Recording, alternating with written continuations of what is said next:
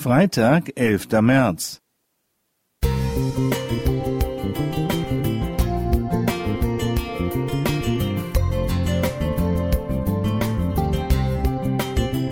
Ein kleiner Lichtblick für den Tag.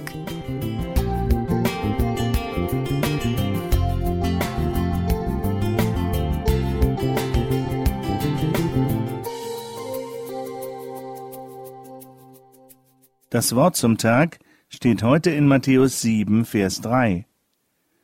Was siehst du aber den Splitter in deines Bruders Auge und nimmst nicht wahr den Balken in deinem Auge?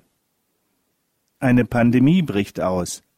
Weltweit kommt es zu zahlreichen Einschränkungen, die das Leben vieler Menschen auf Dauer verändern. Der Grund? Ein maximal 160 Nanometer großes Virus. Ein Nanometer ist ein Milliardstel Millimeter. Das Virus verändert innerhalb kürzester Zeit das alltägliche Leben in vielen Bereichen sehr. Wir Menschen haben ganz unterschiedlich auf diese Krise reagiert. Manche fanden die Schuldigen bei einem kleinen elitären Kreis. Viele kritisierten die Entscheidungsträger. Haben die Politiker genug getan? Taten sie das Richtige? Wussten wir es nicht viel besser? War ich auch einer von 82 Millionen Virologen? Ist es bei einer Krise, der ein komplexer Sachverhalt zugrunde liegt, so einfach, alles genau zu wissen und die Schuld bei den anderen zu finden?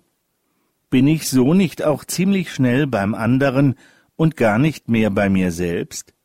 Kann es nicht sein, dass auch ich irgendwie ein Teil von dem Ganzen bin? Verschiedene Fachleute sagen, dass Pandemien in der Zukunft noch wahrscheinlicher werden. Ein Grund dafür sind Zoonosen, Infektionskrankheiten, die vom Tier zum Mensch übertragen werden und die wir mit unserem Lebensstil begünstigen.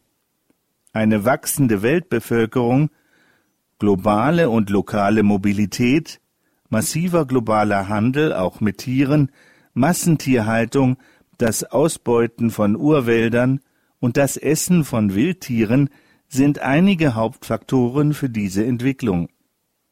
Aber gegen diese Faktoren habe ich als Einzelner ja nichts in der Hand.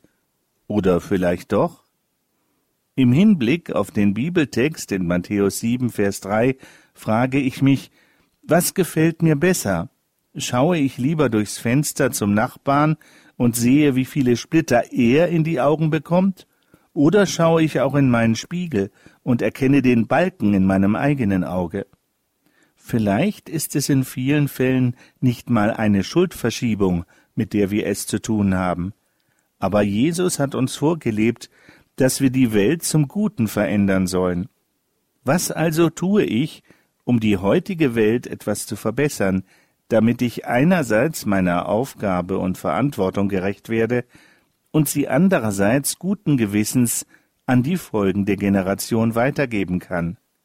Philipp Kapusta Musik